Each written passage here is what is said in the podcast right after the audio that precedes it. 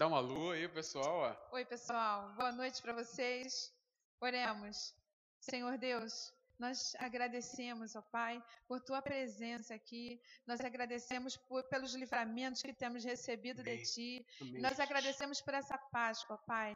Nós nos lembramos, Senhor, do teu sacrifício na cruz do Calvário e temos o nosso coração cheio de gratidão, ó Pai. Obrigada porque o Senhor trouxe vida para nós. Senhor, recebe a nossa adoração, recebe o nosso culto. Em nome de Jesus, amém. Amém. Vamos adorar o Senhor. Abra os olhos do meu coração. Abra os olhos do meu coração. Quero te ver. Quero te ver, Senhor. Abra os olhos do meu coração. Abra os olhos do meu coração. Quero te ver. Quero te ver, Senhor. Canta comigo, abra os olhos. Abra os olhos do meu coração. Abra os olhos do meu coração. Quero te ver. Quero te ver, Senhor. Exaltado. Exaltado e bem alto brilhando em nós a luz da sua glória. Derrama o seu amor e poder quando cantamos Santo, Santo, exaltado e bem alto, brilhando em nós a luz da sua glória. Derrama o seu amor e poder quando cantamos Santo, Santo. Abra os olhos, abra os olhos do meu coração. Abre, abra os olhos do meu coração. Quero te ver, quero te ver, Senhor. Abra os olhos do meu coração. Abra os olhos do meu coração. Quero te ver. Quero te ver, Senhor. Exaltado. Exaltado e bem alto. É. Brilhando em nós a luz da sua glória. Derrama o seu amor e poder quando cantamos Santo, Santo, exaltado e bem alto, brilhando em nós a luz da sua glória. Derrama o seu amor e poder quando cantamos santo, santo. Junta todo mundo aí, vamos dizer: Santo, santo, santo. Santo, santo, santo. Santo, santo, santo. Quero te ver. Santo, santo, santo. Santo, Santo, Santo. Santo, Santo, Santo, quero te ver. Canta comigo, quero. Eu quero te ver. Quero te ver. Quero te tocar. Quero te abraçar. Quero te ver. Te ver. Eu quero te ver. Quero te tocar. Quero te abraçar. Quero te ver. Todo mundo junto cantando.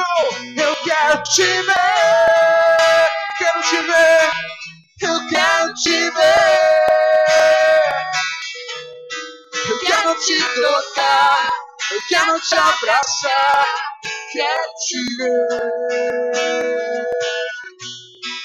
Quero te ver. É Queremos ver a glória do Senhor. Amém, mãe? Amém. Queremos ver a glória do Senhor não só em Maricá, não só no estado do Rio de Janeiro, não só no Brasil, mas como no mundo, na Espanha, é, na França, em todos os países que estão sendo, é, infelizmente, alcançados por essa doença. E nós dizemos desde já que isso vai ter fim. A gente não diz que isso vai passar por um, por um jargão. Nós realmente cremos que isso vai ter um fim, isso vai passar. E nós, em breve, irmãos, vamos estar aqui celebrando ao Senhor, vamos celebrar a vida no grande culto. Amém, gente? Amém? E vai dizendo aí como é que tá, como é que tá vocês, como é que tá o áudio do louvor, que é importante a gente saber como é que tá chegando aí o culto do outro lado. Amém?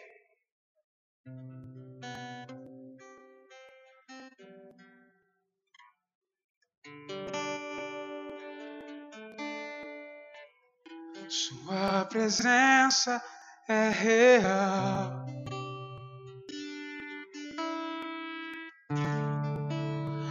Aqui nesse lugar, Sua presença é real. Aqui nesse lugar. Então adorarei.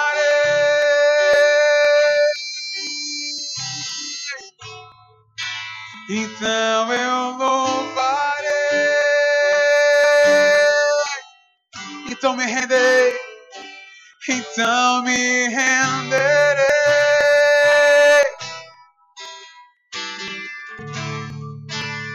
Totalmente a ti amado da minha alma, então adorarei, adorarei, então eu louvarei, então eu louvarei, então eu louvarei, então me renderei.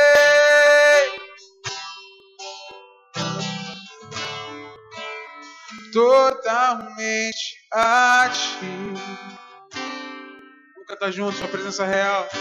Sua presença é real, sua presença é real.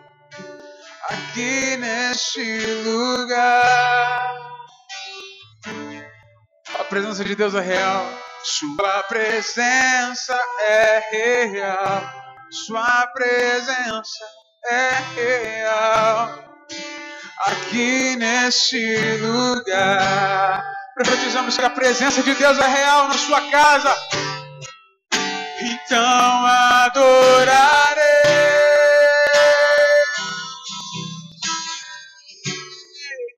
Então eu louvarei.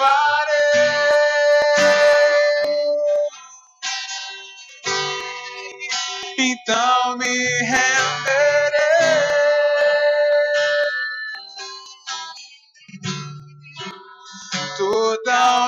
Totalmente a ti, amado da minha alma, então, então adorarei, então adorarei, então eu louvarei, então eu louvarei, então me renderei, então me renderei totalmente a ti. Junto com os querubins cantando, Santo. Junto com os serafins cantando, junto com os querubins cantando, Santo, Santo é o Senhor.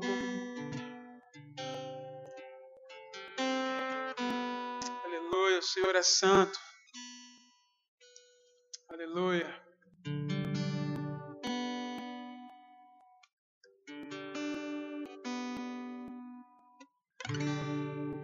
Já estou crucificado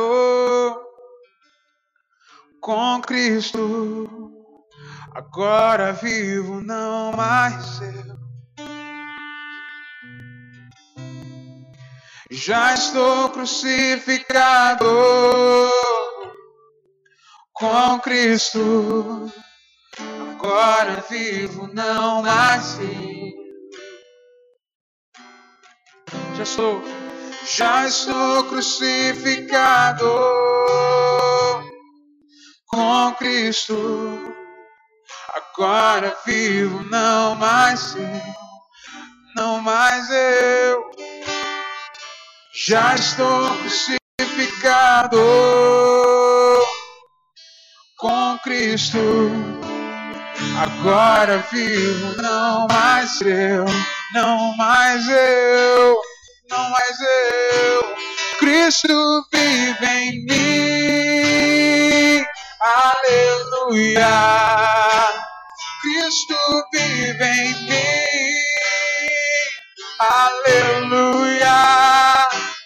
Cristo vive em mim. Aleluia. Cristo vive em mim. Aleluia.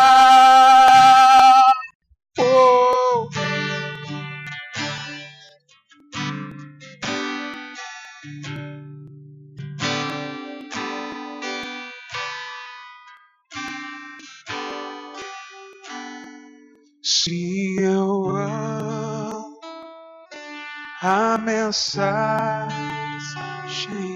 da cruz,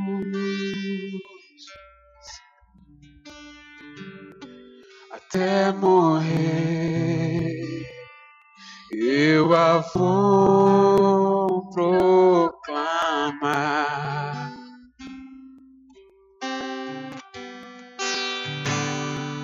levarei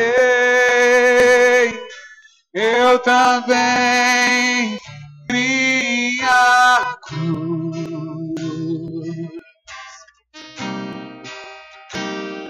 até por uma coroa trocar. Pode cantar assim, eu amo. Sim, uma mensagem.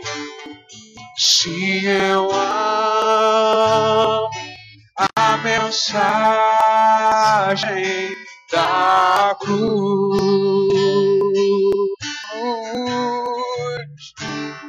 até morrer, eu a vou proclamar.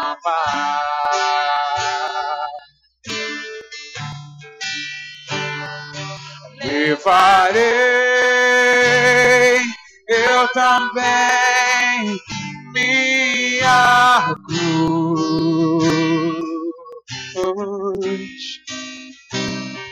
até por uma coroa trocar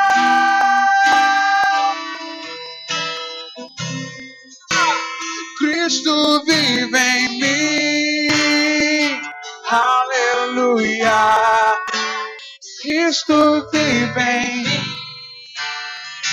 Aleluia. Cristo vive em mim. Aleluia. Cristo vive em mim. Aleluia. Cristo vive em nós. Aleluia.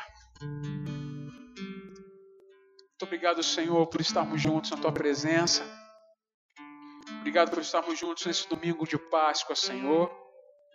Muito obrigado, Jesus. O Senhor é bom e a sua misericórdia dura para sempre.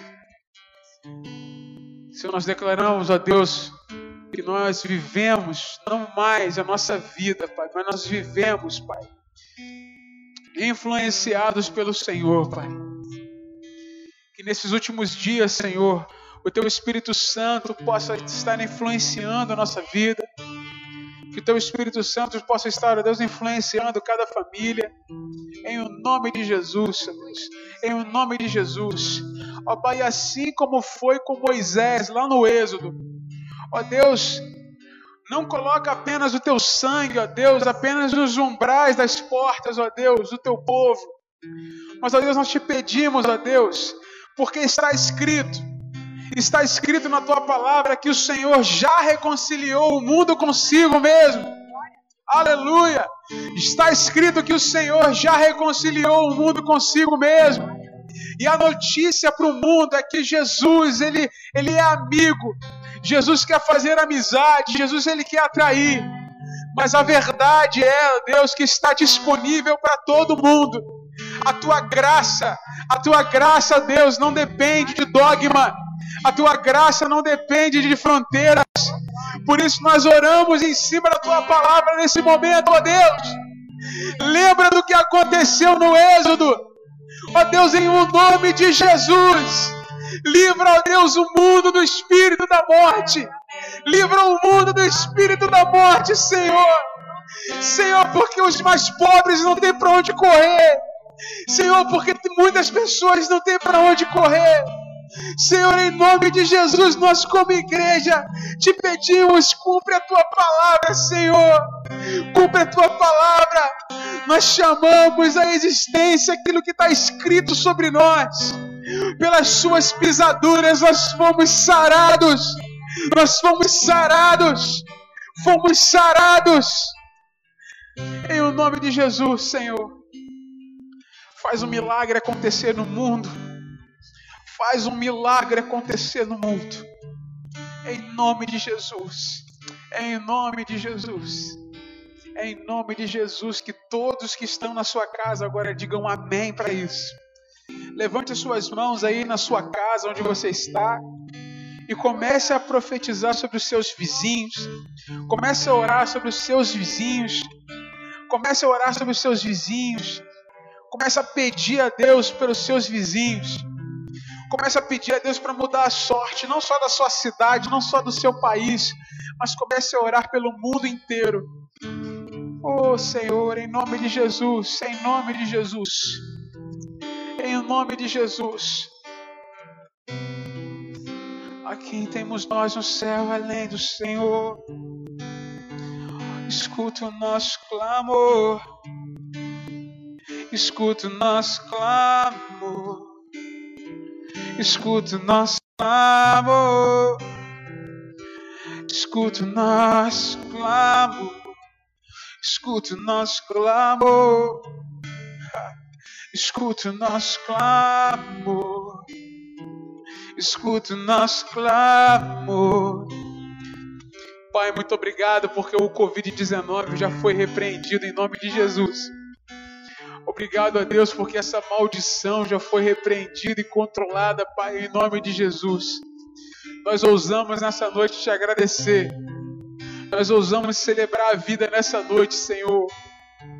Nós ousamos, ó Deus, não, Pai, como, como um povo, não como um povo, ó Deus, que sem noção, mas assim como um povo de fé, porque a fé é a firme certeza de algo que ainda não aconteceu e nós nos alegramos já ante antemão, Pai. Por isso nós te agradecemos pelo que o Senhor vai fazer no mundo. Muito obrigado, Senhor. Muito obrigado, Senhor. Diga muito obrigado aí na sua casa, em nome de Jesus.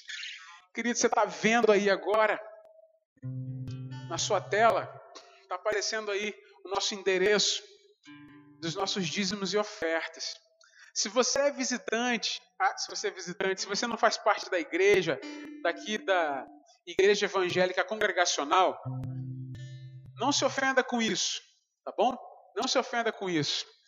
Nós da igreja congregacional de Maricá, nós temos o prazer, tá? Nós temos o prazer de honrar a casa de Deus, nós temos o prazer de ofertar na casa de Deus, nós temos o prazer de trazer nossos dízimos e ofertas à casa do Senhor tá bom? Então tá aqui, já que a gente não pode se ver, se você quiser continuar ajudando essa igreja, tá aí o nosso endereço do nosso banco, agência e conta, tá bom, gente? Qualquer coisa é só solicitar lá no WhatsApp, bom? Muito obrigado. Eu vou passar aqui a palavra para minha mãe.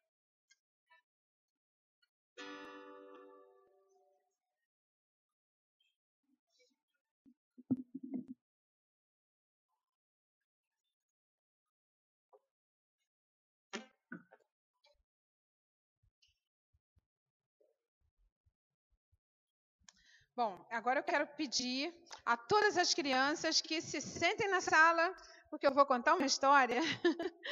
então, vou dar dois minutos para todo mundo sentar. Chamem as crianças aí. Tia Rosa vai contar uma história. Essa história que eu vou contar para vocês, uma história muito conhecida, mas uma história muito bonita também. E ela nos é, retrata direitinho o significado da Páscoa para nós. Então a gente, eu vou contar para vocês hoje. Essa história é, é, é a história de uma família que vivia lá no Egito. Eles faziam parte do povo judeu. E o povo judeu era escravo naquele tempo. E tinha uma pessoa que governava o Egito, que era Faraó, que era um homem muito mau. Ele era muito mau. E ele, naqueles tempos, estava com muita raiva do povo, do povo judeu, porque Moisés havia pedido a ele para deixar o povo ir embora. Aí ele falou: que absurdo! Não vou fazer uma coisa dessa. E só de raiva eles vão trabalhar dobrado. E, em meio a tudo isso, a nossa família vivia. Era um pai, uma mãe e dois filhos. Um filho mais velho, que era o primogênito, chamado Eliel. E a filha mais nova, que era a caçulinha, chamada Sara. Eliel e Sara nem viam o paizinho deles. Sabe por quê? Porque o papai era escravo e ele tinha que trabalhar muito. Ele saía de madrugada eles estavam dormindo. E quando o papai voltava, eles estavam dormindo também. Olha que tristeza. Eles não podiam nem ver o pai. Eles não conseguiam, porque ele trabalhava muito. O escravo trabalhava muito. E olha, ele não podia nem comprar um presentinho para os seus filhos, porque ele não ganhava dinheiro. Escravo não ganha dinheiro. É mole uma coisa dessa? Ai, que tristeza! Mas um dia o papai conseguiu chegar em casa mais cedo um pouquinho que pegou eles acordados e trouxe um presente. E sabe o que, que era esse presente? Era um cordeirinho. Toda criança gosta de ter um bichinho, né? Toda criança gosta. Então, Eliel e Sara agora tinham um bichinho de estimação, um bichinho que eles podiam brincar.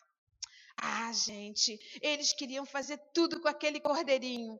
Eles queriam almoçar com o cordeirinho, tomar banho com o cordeirinho, brincar na rua com o cordeirinho, até dormir. E a mamãe tinha até que brigar. Toda noite, quando ela ia tapar Eliel e Sara, lá estava o cordeirinho deitado no meio. É mole?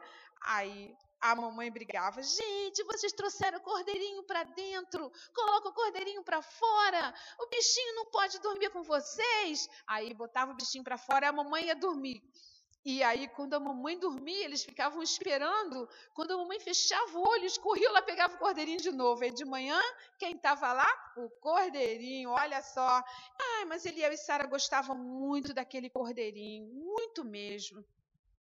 Mas um dia, o papai chegou em casa meio triste, de cabeça baixa, meio, sim, sabe, muito triste, e chamou a mãe, ficou cochichando com ela lá no cantinho. Aí Eliel e Sara olharam e falaram: Ué, será o que está acontecendo? Que eles estão conversando lá no cantinho, cochichando. Aí o papai chamou Eliel e falou assim: Eliel, vem cá e traz o seu cordeirinho. Aí Eliel, feliz da vida, né? Foi lá, pegou o cordeirinho e foi lá falar com o papai. Papai, o que o senhor quer? Chama a Sara também. Aí a Sara veio. Aí o papai, com muita tristeza, com muita tristeza, falou para Eliel assim: Eliel, eu sinto muito, mas o seu cordeirinho vai ter que ser sacrificado hoje. Eliel olhou para o pai e falou: Pai, como é que pode? O Senhor vai sacrificar o meu cordeirinho. Por quê? Ele não fez nada. Ele não errou. Ele não tem culpa de nada. Por que, que ele tem que morrer? Aí o pai falou assim, Eliel: se esse cordeirinho não for sacrificado hoje, quem vai morrer é você, porque hoje à noite o anjo da morte vai passar pelo Egito e nós precisamos passar o sangue do cordeiro do lado de fora da porta. E toda porta que tiver sangue de cordeiro do lado de fora, o anjo não entra.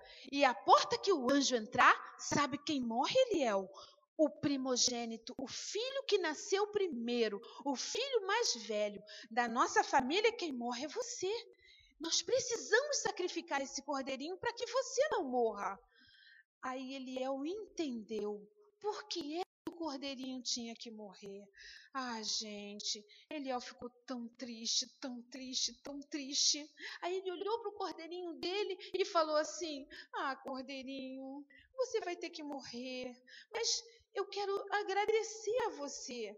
O meu coração está cheio de gratidão, porque você não fez nada, mas vai morrer para eu viver.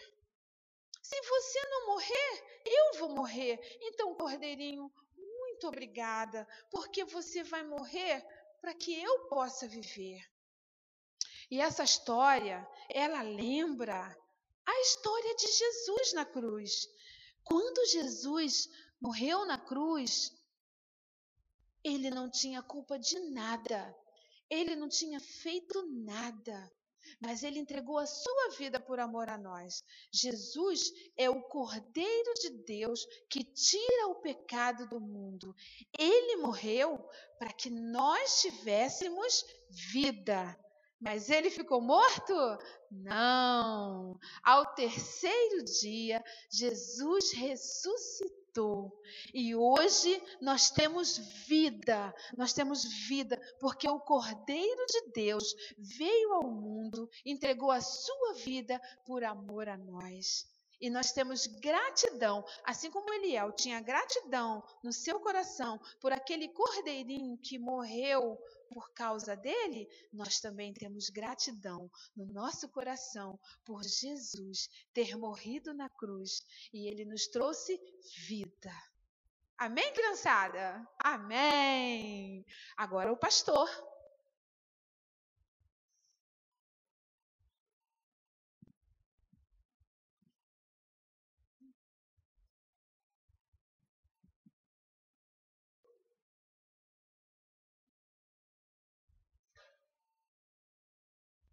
Graça e paz, a igreja, o Senhor Jesus. Estamos com alegria nessa noite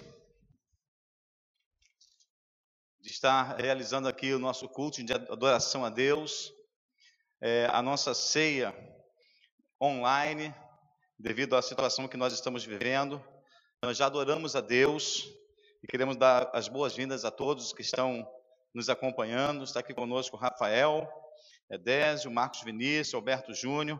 Eu quero que você se prepare nesse instante, porque vamos estar é, continuando ministrar a palavra do Senhor. A história que Rosa contou é, diz respeito ao texto bíblico que nós vamos compartilhar com você. Então, gostaria que você estivesse é, lendo comigo no livro de Êxodo, capítulo 12. Êxodo, capítulo 12, do verso 1 ao verso 7 e depois vamos ler alguns versículos de forma intercalada. Êxodo capítulo 12, do verso 1 ao verso 7, fala da instituição da Páscoa. E diz assim a palavra do Senhor: Disse o Senhor a Moisés e Arão na terra do Egito: Este mês vos será o principal dos meses, será o primeiro mês do ano.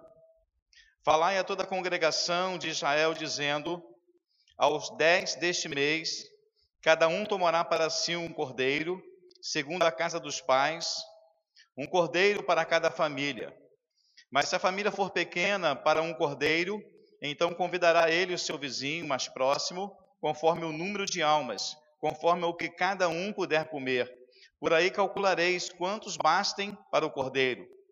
O cordeiro será sem defeito, macho de um ano, Podereis tomar um cordeiro ou um cabrito, e o guardareis até o décimo quarto dia deste mês. E todo o ajuntamento da congregação de Israel o imolará no crepúsculo da tarde.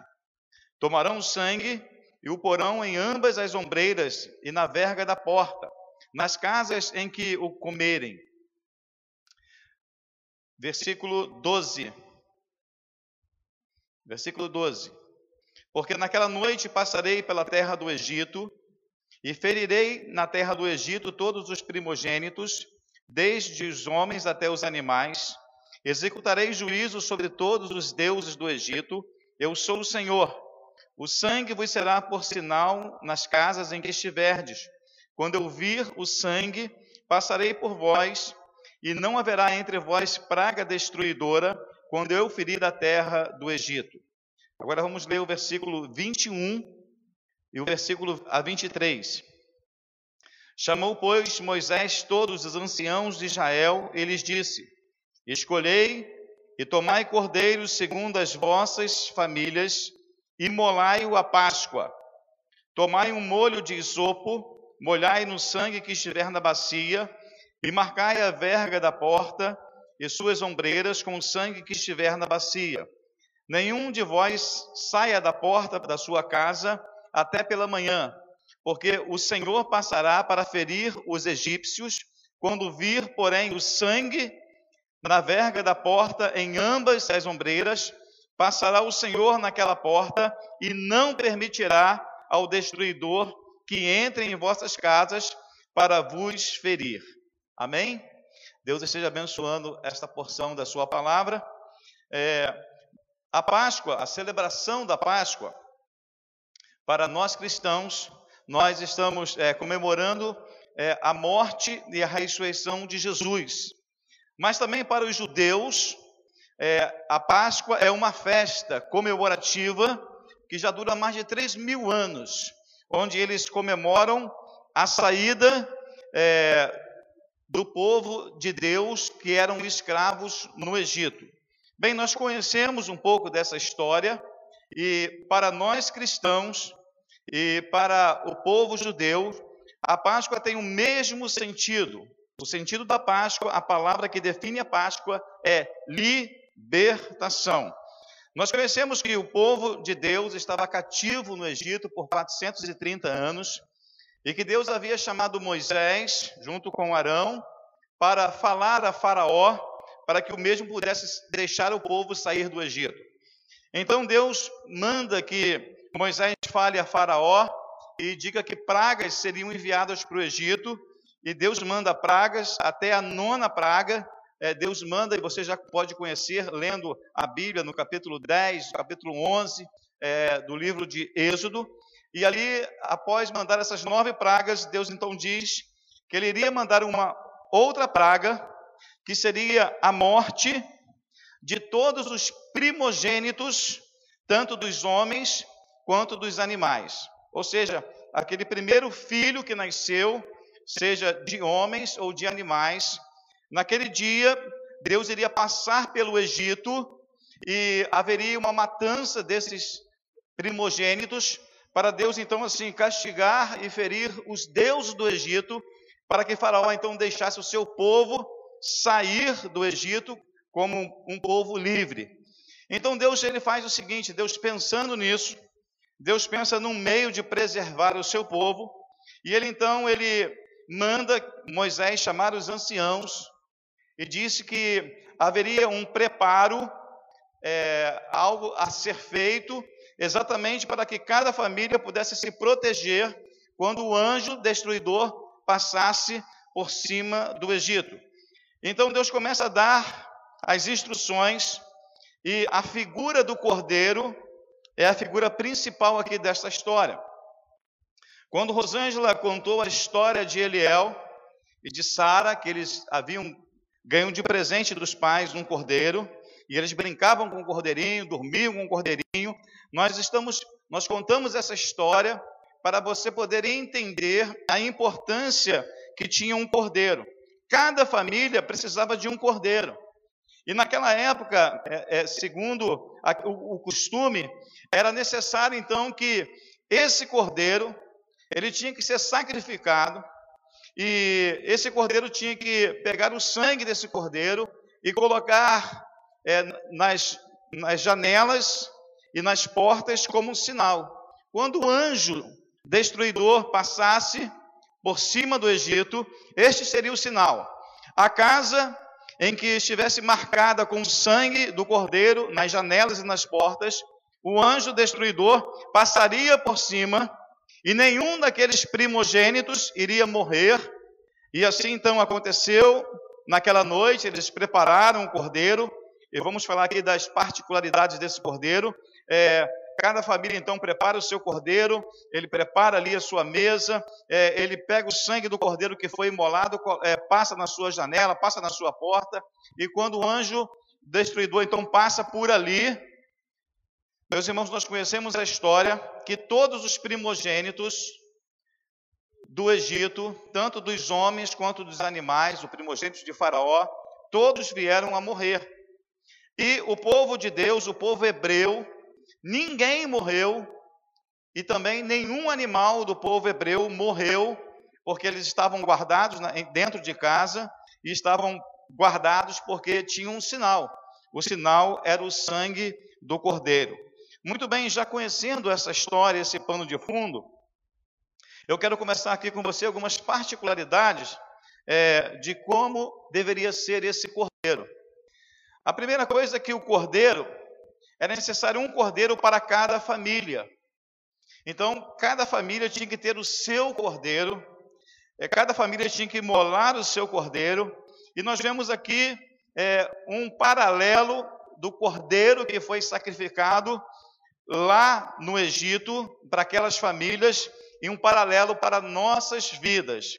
1 Coríntios 5, 7 fala que nós, irmãos, temos um só cordeiro, e esse cordeiro ele é suficiente para todas as famílias da terra. E esse cordeiro tem nome, é o nosso cordeiro pascual.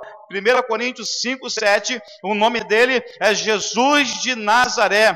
Jesus é o nosso cordeiro. Quando João o viu passar, João disse: Eis o cordeiro de Deus que tira o pecado do mundo. Por isso, irmãos, nós podemos dizer, podemos nos alegrar nessa noite, glorificar a Deus, porque na minha família, na sua família, já está a marca do Cordeiro, nós fomos salvos em Cristo Jesus, porque eu tenho o Cordeiro que tira o pecado do mundo, eu tenho o meu Cordeiro Pascual, e o nome dele é Jesus de Nazaré. Eu queria que você glorificasse a Deus por isso. Amém, queridos? A segunda coisa é que o cordeiro não podia ter defeito. O, quando Deus dá as instruções, ele diz assim: o cordeiro será sem mácula, macho de um ano, da qual tomareis das ovelhas. Era necessário que ele não podia ter mancha, não podia ter defeito, não podia ter nenhum osso quebrado, ele tinha que ser perfeito para o sacrifício. E eu quero então ler para você é, o que a Bíblia diz a respeito de Jesus, que é o nosso Cordeiro.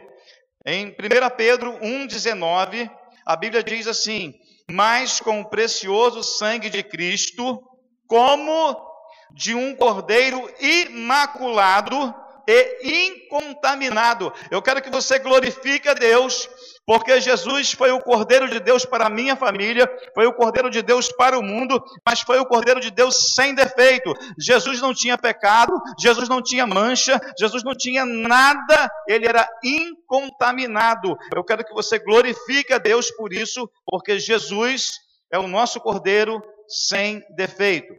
O Cordeiro também, o 3, a terceira particularidade, o cordeiro pascual tinha que ser retirado do rebanho, ou seja, tinha que ser retirado de um grupo de outros cordeiros. E diz assim: o cordeiro, Êxodo 12, 5, será sem mácula, um macho de um ano, a qual tomareis das ovelhas ou das cabras. Queridos, quando nós lemos em Hebreus 12, 17, ele diz assim: porque convinha que Jesus que em tudo fosse semelhante aos irmãos, para ser misericordioso e fiel, e sumo sacerdote que é Deus, para expiar os pecados do povo. Então preste muita atenção. Semelhante aos irmãos. Assim como o cordeiro foi tirado é, de junto das outras ovelhas de um rebanho, Jesus foi retirado, irmãos, não foi retirado, preste atenção agora, não foi aquele que foi retirado do céu, ele veio do céu, ele tomou a forma de homem, ele se tornou um de nossos irmãos e um igual a nós, que conhece as nossas dores, que conhece as nossas fraquezas. Então ele foi ali chamado para ser o Cordeiro de Deus, para ter habilidade para ser tirado do nosso meio, para ser o Cordeiro tirado da humanidade.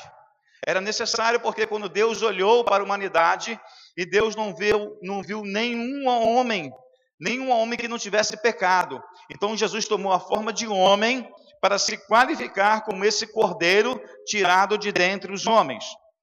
Esse cordeiro, em quarto lugar, a quarta característica, esse cordeiro pascual tinha que ser separado por quatro dias e ser bem examinado. Diz assim em Êxodo 12, 6: Falai a toda a congregação de Israel, dizendo: Aos dez deste mês, tome cada um para si um cordeiro, segundo a casa dos pais, um cordeiro para cada família. E o guardareis até o décimo quarto dia deste mês.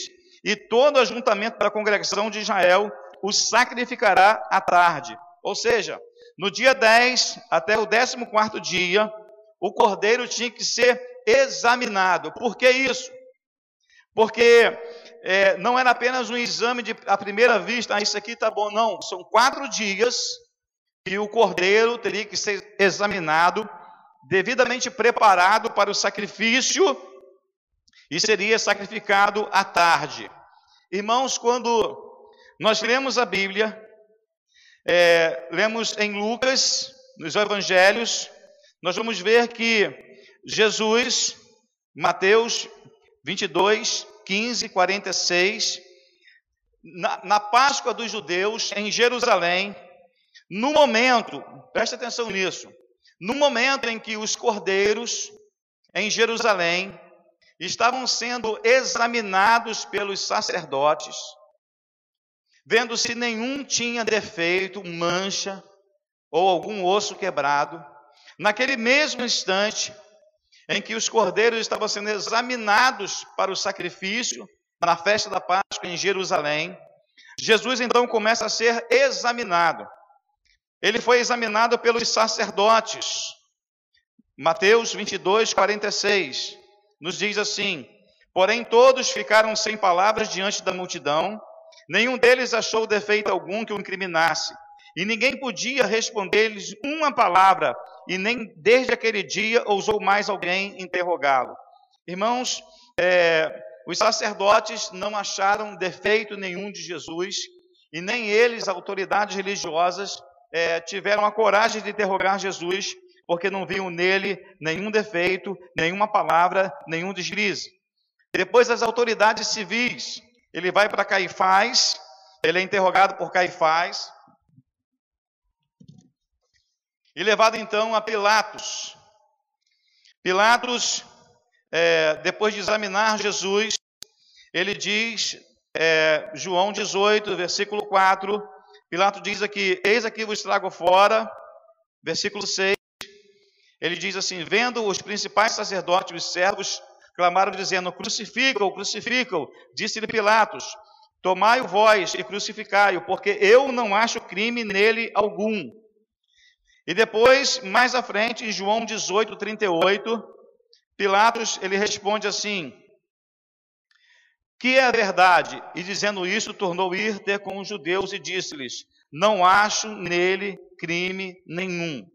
Eu queria que você glorificasse a Deus, porque no mesmo instante, da mesma forma, como aconteceu lá no Egito, quando o cordeiro ele foi era um para cada família, quando o cordeiro foi tirado é, dentre o rebanho, quando o cordeiro foi examinado, no mesmo dia que Jesus entra em Jerusalém, quando os sacerdotes estão examinando os cordeiros para a festa da Páscoa, Jesus é examinado pelas autoridades religiosas, pelas autoridades civis, e todos, irmãos, declaram Jesus é, puro, declaram Jesus inocente, declaram Jesus sem crime nenhum. Eu quero que você glorifique a Deus, porque o Cordeiro perfeito de Deus, ele foi declarado não só por Deus, mas declarado pelas autoridades que ele era inocente e que ele não tinha crime algum. A quinta característica é que o cordeiro tinha que ser sacrificado pelo povo fora do arraial, no crepúsculo da tarde.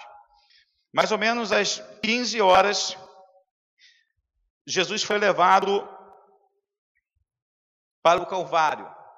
Essa palavra Calvário, no grego, significa crânio ou caveira, e é a mesma palavra Gólgota, no aramaico, que tem o mesmo significado, crânio ou caveira. Jesus foi levado para aquele lugar. E o texto nos diz que Hebreus 13, 11, 12, assim como o povo de Israel, lá no Egito, eles tinham que levar o cordeiro para fora do arraial para ser sacrificado, nos diz em Hebreus 13, 11, 12. Diz assim: Pois aqueles animais cujo sangue é trazido para dentro do Santo dos Santos, pelo sumo sacerdote, como oblação pelo pecado, têm o corpo queimado fora do acampamento. Por isso que também Jesus, preste atenção, para santificar o povo pelo seu próprio sangue, sofreu fora da, par, da porta. Você pode glorificar a Deus por isso? Do mesmo modo, Jesus ele foi é, é, sacrificado, ele foi morto, não foi dentro dos muros de Jerusalém, ele foi para fora, para um monte, para uma colina chamado Gólgata ou Caveira, e ali ele foi oferecido para santificar o povo, e ele sofreu fora da porta. O último detalhe que eu quero trazer para você é que o sangue do cordeiro, lá no Egito, era o sinal para cada casa. Irmãos, quando nós olhamos para isso, quando o anjo de destruição passa por cima do Egito, ele vê em cada casa do povo hebreu, do povo de Deus, as janelas e as portas marcadas com sangue e ele passa por cima. De igual forma, nós vamos ver em Hebreus 9, 22, diz assim: De fato, segundo a lei, quase todas as coisas são purificadas com sangue, e sem derramamento de sangue não há perdão. Isso foi ensinado durante toda a lei de Moisés. Isso foi é, uma marca na lei de Moisés que apontava para Cristo. Durante a história do povo de Israel, eles sempre pregavam um animal para que, através daquele animal que fosse oferecido como oferta pelo pecado, aquele animal tinha que ser morto e o seu sangue tinha que ser aspergido e derramado como é, a purificação e a remissão dos pecados como perdão para o povo. De igual forma, irmãos, quando nós olhamos para Jesus, Pedro fala que nós não fomos salvos é, é, por sangue de touro, de bode, mas pelo precioso sangue de Jesus. Eu queria que você glorificasse a Deus por isso, porque o maior sinal para nós é que nós fomos remidos e sem o derramamento do sangue de Jesus, nós não teríamos perdão dos nossos pecados. Bem, parece que a gente fala só sobre isso, a gente faz uma comparação entre o que aconteceu lá e o que aconteceu com Jesus em Jerusalém, na sua morte e na sua ressurreição. Mas eu quero conversar com você aqui um fato muito importante. As pessoas hoje é, às vezes creem de forma um pouco superficial. E parece que a história de Jesus, a Páscoa, ela pode ser muito bem contada, mas ela pode não ser muito bem compreendida. é muito fácil contar sobre a história, a vida, a paixão e morte de Jesus. É muito fácil dizer que você sabe que tudo começou na sexta-feira. Você sabe que ele ainda permaneceu no túmulo no sábado, que ele ressuscitou no domingo. Você pode dizer glória a Deus por isso? É muito fácil agora a gente saber e fazer é, o paralelo do cordeiro lá de Êxodo com Jesus Cristo. Você fala, eu aprendi isso. Mas eu quero dizer para você que talvez isso não seja a coisa mais importante.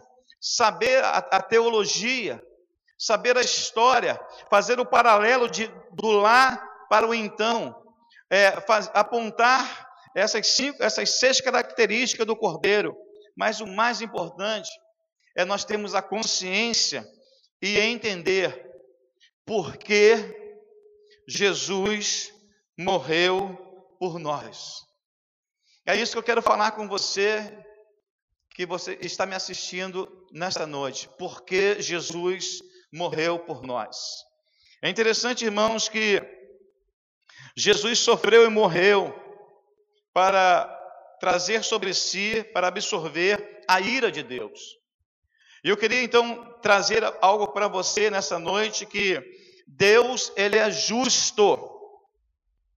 E Deus, ele não varre para baixo do tapete do universo o pecado da humanidade. Quando as pessoas pecavam, Deus sempre perdoava os seus pecados. Quando Davi pecou e cometeu adultério, ele foi perdoado. Mas era preciso, porque havia uma ira de Deus, e a ira de Deus é santa, como a justiça de Deus também é santa. E a justiça de Deus é que ele não varre, ele não queria varrer o pecado para debaixo do tapete do universo. Mas só que Deus tem uma ira santa contra o pecado. A ira de Deus é santa, como a justiça de Deus também é santa.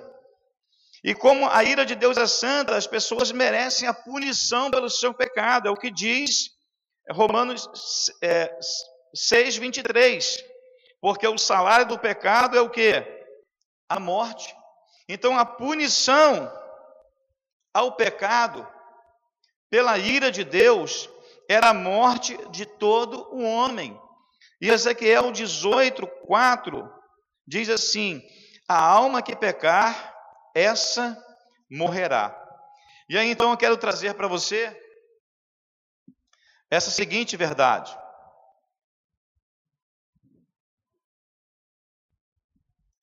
Está sobre mim aqui esse véu branco que simboliza tanto a ira quanto a justiça de Deus. A ira santa de Deus é que Deus não se compactuava com o pecado, porque Deus é santo. E o pecado, ele tinha a sua merecida punição, e o salário do pecado era a morte. E nos diz Ezequiel que toda alma que pecar, essa morrerá. Então, quando Deus olha para isso, a justiça e a santidade se encontram, e Deus,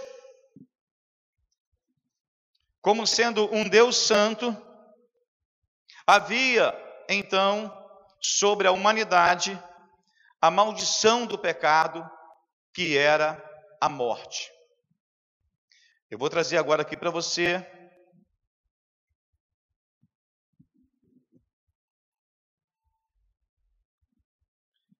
Este véu preto representa a maldição do pecado, que é a morte. Uma maldição pairava por sobre a humanidade, que era a morte espiritual, que era o pecado. Não punir o pecado seria uma injustiça de Deus. Seria Deus é, fazer vistas grossas para o pecado e Deus não faria isso. Por isso, quando nós olhamos na lei, Deus diz assim, em Gálatas 3,10: Maldito todo aquele que não permanece em todas as coisas escritas no livro da lei para praticá-las. Ou seja, Deus estava dizendo assim: a lei é santa, mas ela tem é, os seus mandamentos e elas trazem alguns mandamentos dizendo que aquele que não observa a lei, ele está perdido, ele é maldito, porque ele não consegue cumprir a lei. Ninguém conseguiu cumprir a lei a não ser Jesus. Então Deus não seria injusto em não punir as pessoas. É, Deus também não descansou a respeito dessa maldição. Deus fez algo para que isso pudesse ser resolvido. Nós temos aqui então o branco que simboliza a justiça e a santidade de Deus, e sobre a humanidade estava o pecado, estava a condenação eterna. O que Deus então pensou para resolver esse problema? Se o pecado tinha que ter uma punição, se o salário do pecado era morte, e se esse Deus Santo exigia então que todo homem que pecasse iria morrer, Deus então pensa num plano e ele resolve então, aí que entra a história do cordeiro. Para absolver a sua ira, a ira de Deus, com a maldição que para sobre toda a humanidade, Deus enviou Jesus. Eu queria que você glorificasse a Deus nesta hora. Deus enviou o seu Filho amado para carregar sobre si, para pôr sobre si a ira de um Deus santo e carregar a maldição do pecado que era a morte. Ele se fez então o substituto. Por isso você vai entender a figura do cordeiro. O cordeiro tinha que morrer para que ninguém naquela família, na saída do povo do Egito, morresse. E para que nós não viéssemos a morrer por causa da ira de Deus, porque nós somos pecadores, e a Bíblia fala que todos pecaram, estão destituídos da glória de Deus, e para então Deus satisfazer a sua ira e a sua justiça, ele resolve numa única coisa, ele manda o seu filho. Você pode dizer amém? Ele manda o Cordeiro de Deus para ser o substituto. Esse é o significado da palavra propiciação. No texto de Romanos 3, 25. Esse texto eu quero que você abra a sua Bíblia comigo, em Romanos 3, 25.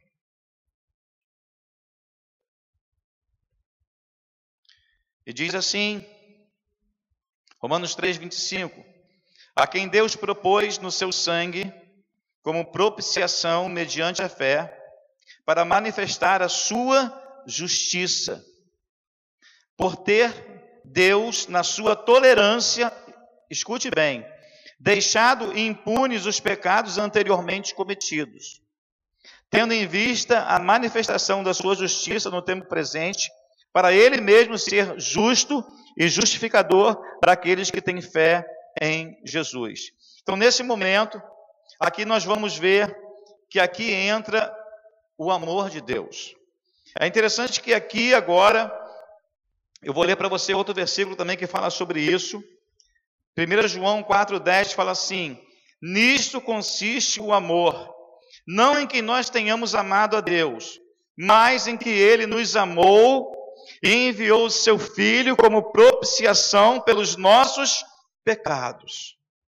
Aí, irmãos, é que Jesus Cristo não apenas cancela a ira de Deus, ele absolve-a e desvia de nós a ira de Deus para si mesmo, e a ira de Deus é justa, e ela foi executada e não retirada.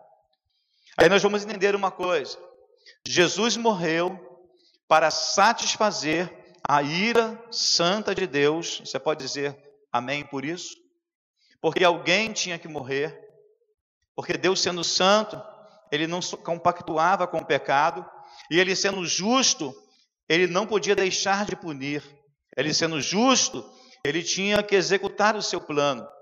Então você aqui vê o amor de Deus. Nisto se manifestou o amor de Deus.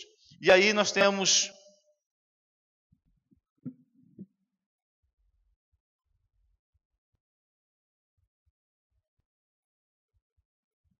Lembra do lenço vermelho? Eu queria que você glorificasse.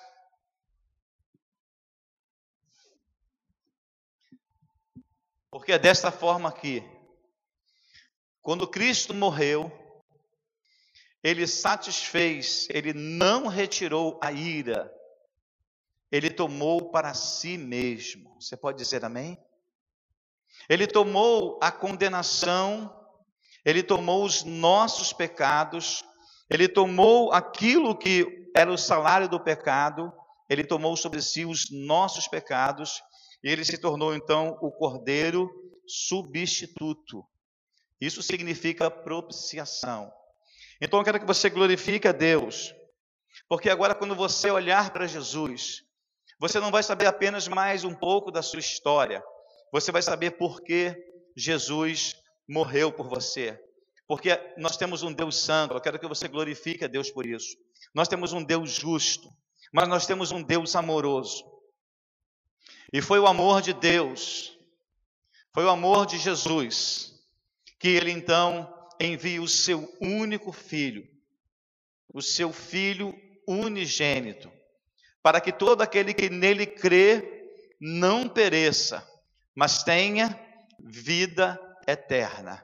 Então Jesus, ele morreu porque Deus, além de ser santo, Deus, além de ser justo, Deus é amor. Ele nos amou quando nós ainda éramos pecadores. Eu quero que você se alegre nesse instante. Eu quero que você olhe para Deus agora de forma diferente. Lembra do pai de Eliel? Ele falou assim: Eliel, se o seu cordeirinho não for sacrificado, todos nós vamos morrer. Irmãos, Deus não tinha um cordeirinho, Deus tinha o seu filho, o cordeiro de Deus que tira o pecado do mundo. Então Deus enviou Jesus para morrer como cordeiro substituto na cruz do Calvário. Eu queria que você pudesse dizer agora: Deus, como eu te amo mais nesse momento. Como eu te amo em saber que tu és santo, que o Senhor não se compactua com o pecado, que o Senhor é um Deus justo, que não dá um jeitinho nas coisas, que varre o pecado para debaixo do tapete, mas que o Senhor, em Cristo, nós fomos feitos a sua justiça. Em Cristo nós fomos justificados. O nosso castigo, Senhor, obrigado a Deus. O nosso castigo, o Senhor levou sobre si o nosso castigo. O Senhor levou sobre si as nossas ofensas. O Senhor levou sobre si os nossos pecados. E o Senhor pôde satisfazer a ira e a justiça de Deus. Deixe-me dizer uma coisa para você. A morte de Jesus não tem nada a ver com o diabo, mas nada a ver. O diabo, com a morte de Jesus, ele sofreu os efeitos colaterais, porque ele perdeu o poder que ele tinha sobre a humanidade, que era o poder da morte, o poder de prender as pessoas nos seus pecados. Mas Deus não morreu porque devia alguma coisa ao diabo, nem a mim, nem a você. Deus morreu para satisfazer a ira e a justiça de Deus. E agora com este este sangue, ele está sobre mim e sobre você. E se você que está me ouvindo, você vai participar da ceia do Senhor, se você não, ainda não recebeu esse presente de Deus, como o cordeiro que tira o pecado do mundo, eu quero dizer para você, que se você não aceitar Cristo como Senhor e Salvador, se você partir desse mundo sem Jesus, você não tem a cobertura desse sangue. Você não vai ser declarado justo, porque você não tem um substituto. Você não recebeu a Cristo como seu substituto, como seu Senhor e Salvador. Então a salvação é pela fé. E o Cordeiro de Deus, ele é dado ao mundo como um presente, e diz a Bíblia: Mas a todos quantos o receberam, deu-lhes o direito de serem feitos filhos de Deus, a saber, aos que creem no seu nome. Se você está me ouvindo agora, se você está para participar da ceia, Eu quero que você entenda que o presente já foi dado. E na lei de Moisés, era dia após dia, os, os, sacerdotes tinham que sacrificar vários e vários animais, vários e vários cordeiros. Deixe-me dizer uma coisa: há dois mil anos atrás, um único sacrifício, uma vez por todas, quando Jesus morreu por você, ele disse lá na cruz do Calvário: está consumado. A obra de Deus já está pronta. A salvação já foi oferecida a você. E se talvez na sua casa a sua esposa é crente e você não é, que você venha aceitar a Cristo hoje como seu Senhor e Salvador e saber que se a morte, não apenas a questão do coronavírus, porque um dia nós vamos ter que morrer, mas quando a morte chegar sobre você, não vai haver condenação por você, porque Jesus, ele já levou sobre si toda a sua condenação. Você pode glorificar a Deus por isso? Eu quero abençoar a sua vida. E nós vamos participar. Então agora nós vamos adorar ao Senhor com um cântico. Chamar aqui o Gustavo e a Rosângela. E nós vamos nos preparar e dar esse tempo para você preparar é, os seus elementos em casa, reunir as pessoas para nós ministrarmos a ceia sobre a sua vida.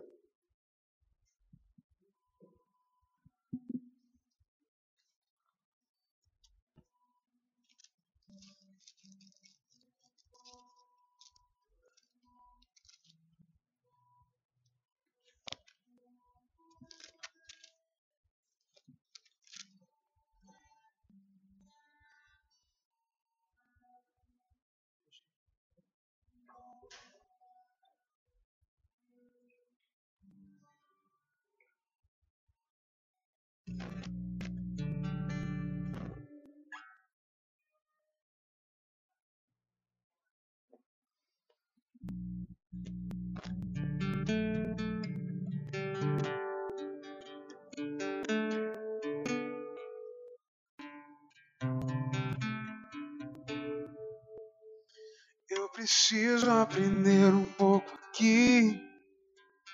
Eu preciso aprender um pouco ali.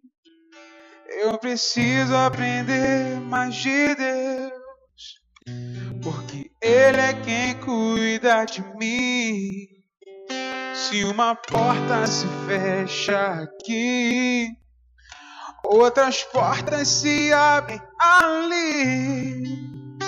Eu preciso aprender mais de Deus, porque Ele é quem cuida de mim. Deus cuida de mim. Deus cuida de mim. A sombra das suas asas, Deus cuida de mim. Eu amo a sua casa não ando sozinho, estou sozinho, pois sei. Deus cuida de mim, Deus cuida de mim, na sombra das suas asas, Deus cuida de mim. Eu amo a sua casa não ando sozinho, não estou sozinho, pois sei, Deus cuida de mim.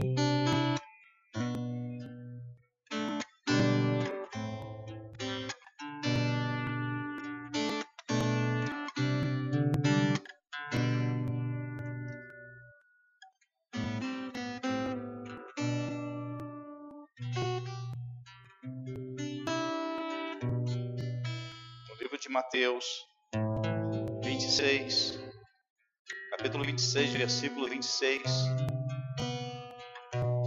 O Senhor disse assim: Enquanto comiam, tomou Jesus um pão.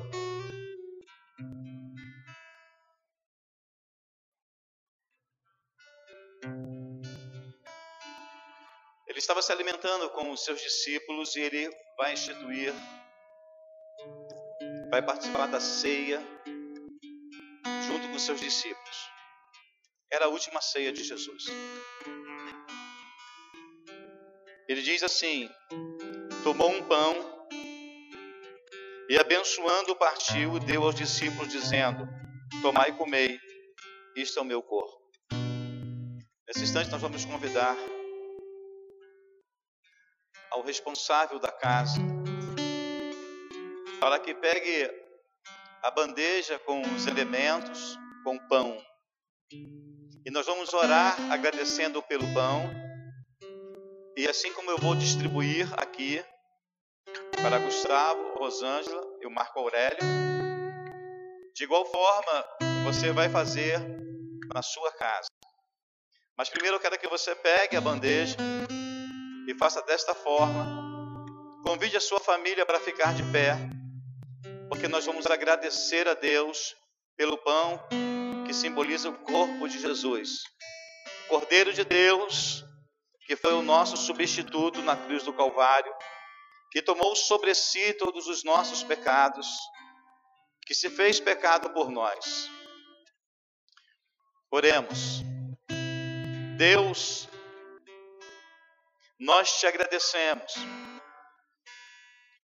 porque assim, ó Deus, como na ceia, nós lembramos a nossa libertação,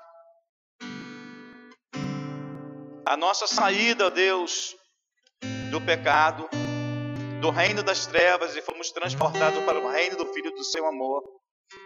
Eu te agradeço porque assim como foi lá no Egito, Senhor, um cordeiro precisou ser morto. E eu te agradeço, Jesus, porque o Senhor voluntariamente deu a sua vida por nós. E te agradecemos por esse elemento, por esse pão, que representa o teu corpo, Senhor, que foi pregado na cruz do Calvário o Senhor se tornou maldito por nós, que diz as Escrituras em Gálatas 3,11: Maldito todo aquele que foi pendurado no madeiro. Aquele lugar era meu, aquele lugar era nosso, era do mundo, era da humanidade, mas o Senhor escolheu ser o nosso substituto. E eu te agradeço, porque este pão representa o seu corpo que foi entregue por nós. Muito obrigado, Senhor, em nome de Jesus. Amém.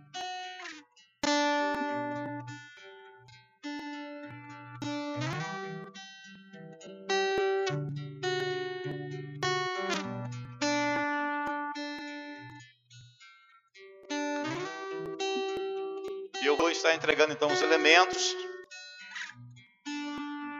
para o Gustavo.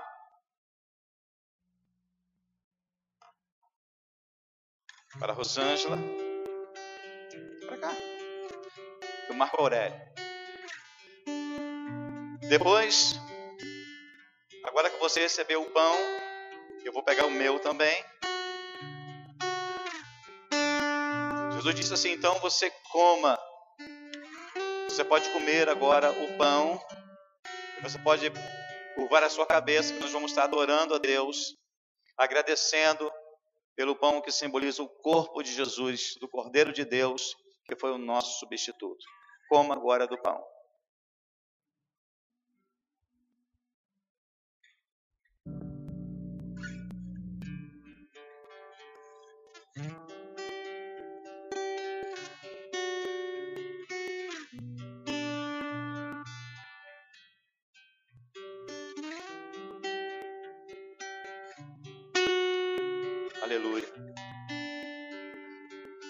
Santo é o teu nome, Senhor. Obrigado, Deus. Obrigado, Senhor. Aleluia. Diz o texto que a seguir Jesus tomou um cálice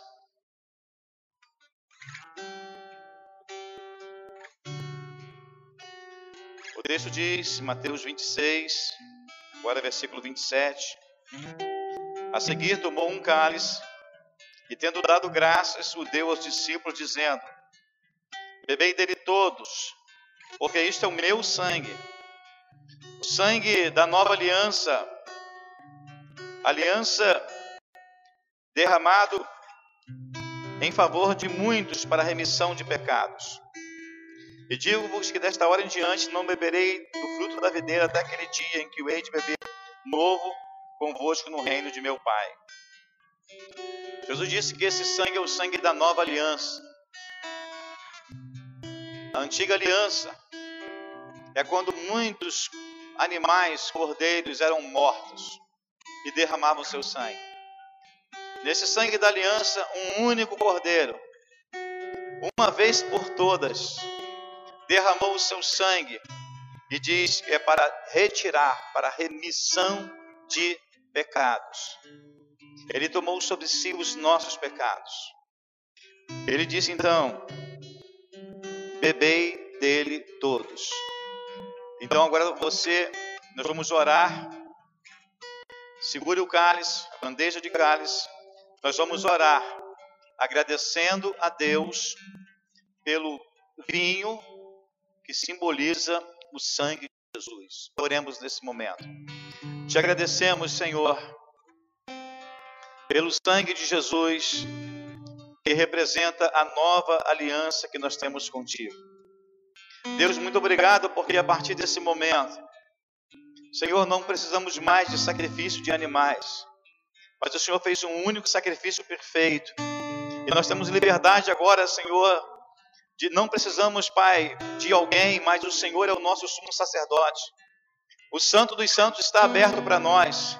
O lugar de intimidade contigo foi aberto pelo sangue de Jesus. E por meio dele nós temos acesso a Deus para um novo pacto, uma nova aliança, um novo relacionamento, uma nova vida em Jesus Cristo. E te agradecemos por esse sangue, Deus, puro e precioso, que foi derramado por nós. Te agradecemos em nome de Jesus.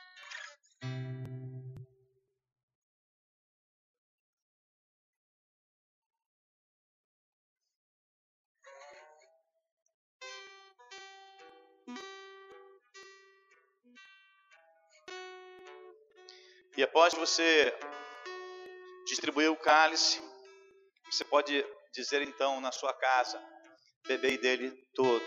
Você pode agora beber o cálice que representa, simboliza o sangue de Jesus.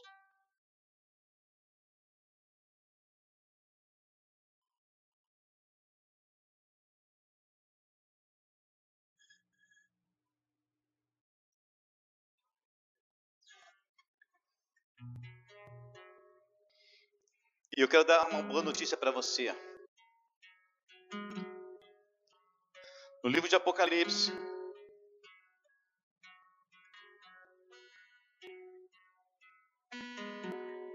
no capítulo 5,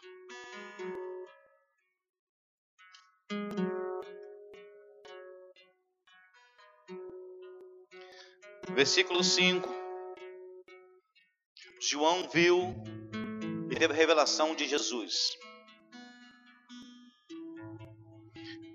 Apocalipse capítulo 5, versículo 6, diz assim: Então vi no meio do trono e dos quatro seres viventes, e entre os anciãos de pé, um cordeiro, como tendo sido morto,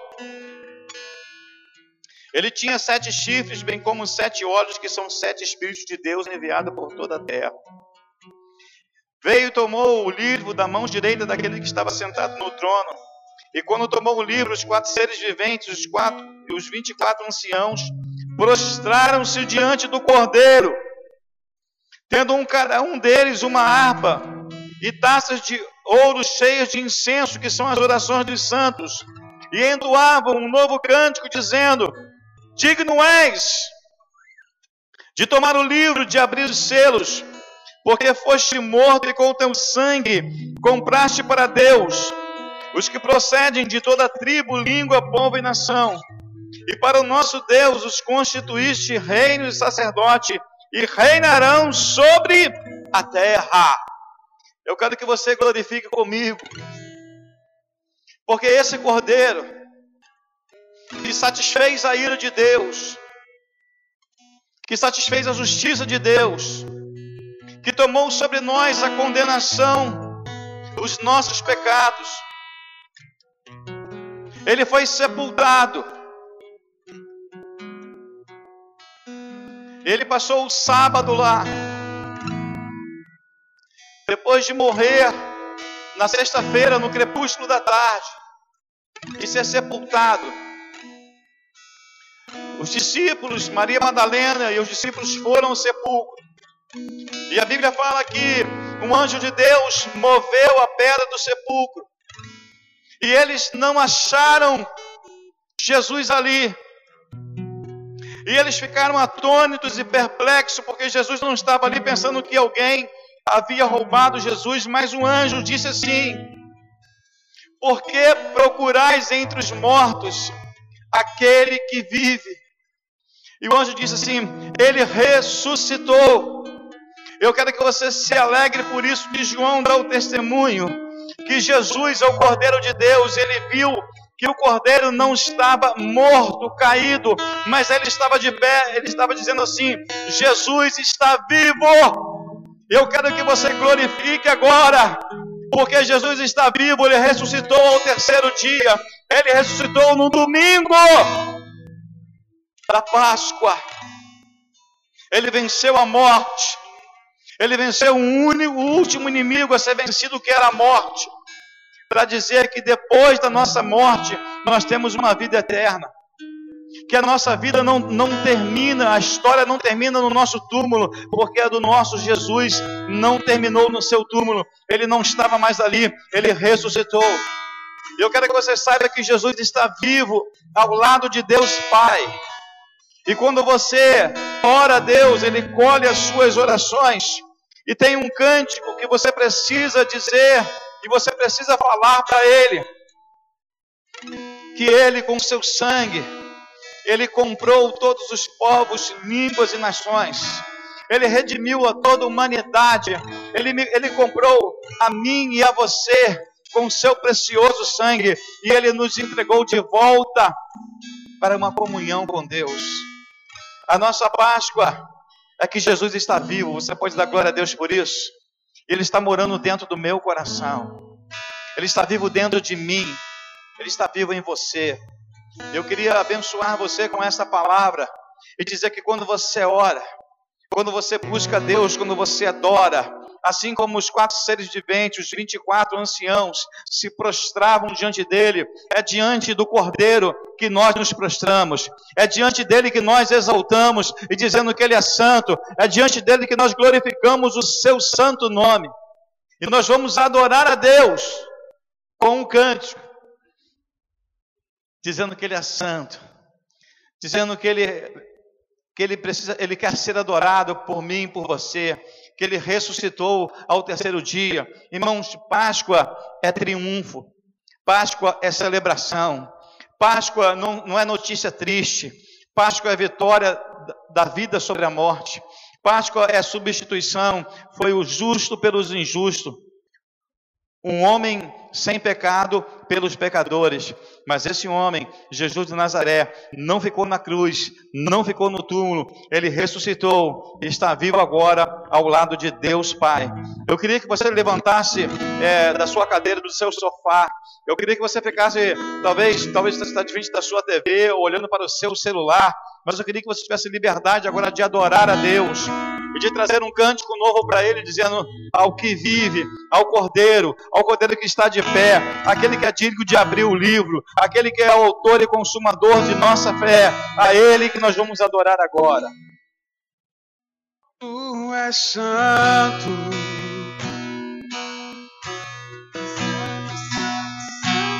Tu és santo.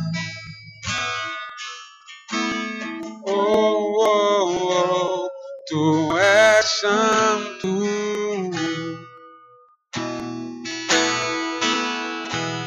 Tu és santo.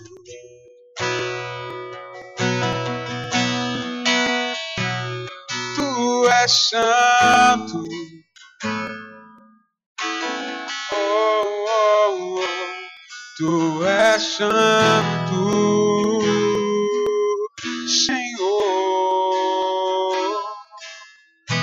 Aquele que venceu a morte.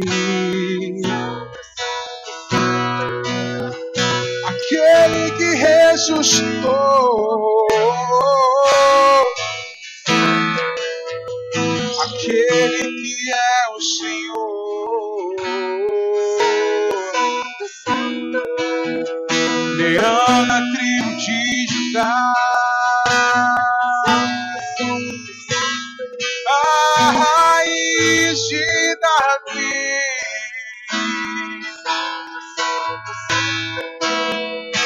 Estrela da manhã.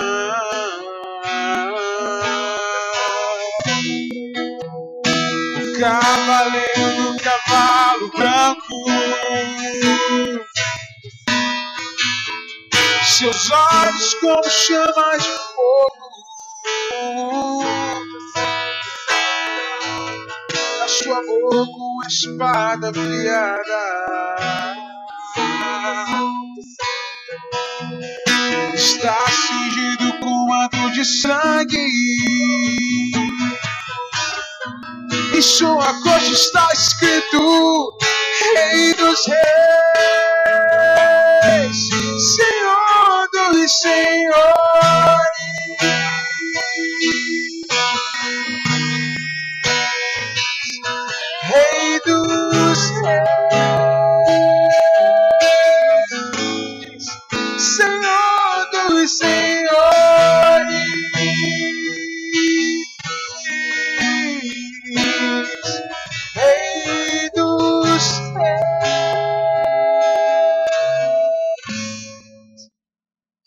Senhor é santo, aleluia.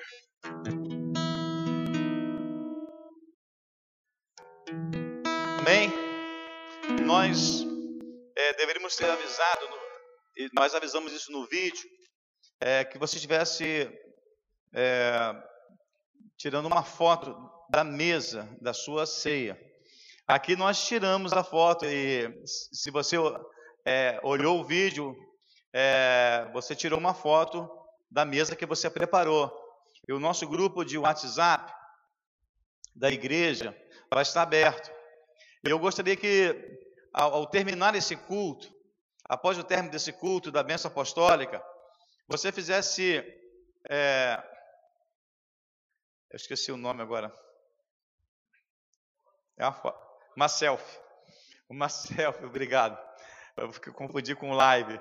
Você tirasse, fizesse uma selfie da sua família e você mandasse para o nosso grupo de WhatsApp e você é, compartilhasse é, como foi essa ceia online para sua família, para sua vida. Eu queria que você compartilhasse muito aqui no nosso Facebook, que você compartilhasse no nosso grupo de WhatsApp, para que nós tivéssemos essa comunhão, essa interação, é, para saber o resultado, se foi bênção para a sua vida. Eu quero agradecer mais uma vez é, ao Marco Aurélio Júnior, que chegou aqui junto com o Gustavo à tarde e ficaram preparando todo esse ambiente aqui para que nós pudéssemos ter uma live de qualidade e uma boa imagem, um som, pudesse chegar à sua casa. Agradecer a minha esposa por estar aqui, agradecer a minha nora, Cassinha, que está lá em casa tomando conta do Benjamin, alguém tinha que tomar conta dele. E agradecer a você que participou dessa live com a gente. Muito obrigado pela sua presença. Que você é, deixe o seu aí comentário. E nós queremos já dizer para você os nossos avisos. Amanhã, segunda-feira, segunda, quarta e sexta, nós vamos ter, nós temos a nossa live pastoral. Eu, eu estarei ministrando ao seu coração às 10 horas da manhã. Quinta-feira, 10 horas da manhã, é, com a psicóloga Charlene, aqui da nossa igreja. Vamos para o segundo, é, o segundo episódio de Cuidando da Alma. Eu sei que o primeiro já foi benção, então quinta-feira é, vamos estar com o segundo episódio de Cuidando da, Al da Alma, às 10 horas da manhã. É um vídeo que nós vamos postar para você no nosso Facebook para edificar a sua vida. Eu já sei que foi bênção para todos. E também é, no sábado, nós estamos cuidando do corpo. É, um, é, uma live que estamos fazendo com o nosso irmão presbítero Marcos Vinícius. Ele é nutricionista. E a primeira live que, que ele fez nesse sábado próximo, é, passado, às 10 horas da manhã, foi uma bênção. ele falou sobre alimentos que vão melhorar a nossa imunidade, alimentos que nós precisamos ter, as vitaminas desses alimentos que são importantes é, para o nosso corpo. E os, as irmãs, os irmãos participaram e foi bênção. Então, sábado também, vamos ter a nossa live de Cuidando do Corpo. E a Viviane já está preparando um vídeo é, com exercícios para você fazer dentro de sua casa, é, exercícios muito, muito, muito fáceis, para que você não fique sedentário, não fique só comendo, mas para você possa se exercitar, você possa caminhar e que esse vídeo vai ajudar muito. Nós estamos nos preocupando com o espírito. Assim, e é, preocupando com o espírito, com, com, as ministrações, preocupando com a alma, com a ministração quinta-feira com a Charlene e sábado com Marcos Vinícius e Viviane cuidando do corpo. E lembrando que terça-feira, 19 horas e 30 minutos, nós temos a nossa live de oração e você pode vai deixar também é, na segunda ou terça-feira os seus pedidos de oração. Nós vamos encerrar então a live dessa noite agradecendo você. Feche teus olhos, põe a mão sobre o seu coração. Eu quero abençoar você nessa noite. Pai, nós abençoamos os nossos irmãos, nossos amigos, aqueles que estão nos ouvindo, aqueles que ainda vão nos assistir, que sejam impactados pela tua palavra, sabendo que Cristo é o Cordeiro de Deus, é o nosso Cordeiro Pascual. Nós abençoamos todas, as famílias reunidas em teu nome e que o Senhor nos dê uma noite de descanso e nós esperamos, Senhor, notícias da tua parte, notícias boas para esse momento de preocupação. Queremos a tua bênção sobre nós e que a graça de nosso Senhor e Salvador Jesus Cristo, o amor de Deus, o nosso eterno Pai, e que a doce comunhão e as consolações do Espírito Santo de Deus seja sobre a sua vida, desde agora e para sempre, que a igreja do Senhor, reunida nos quatro cantos de Maricá, em todas as partes, em suas casas, diga amém. Que Deus te abençoe em nome de Jesus. Amém.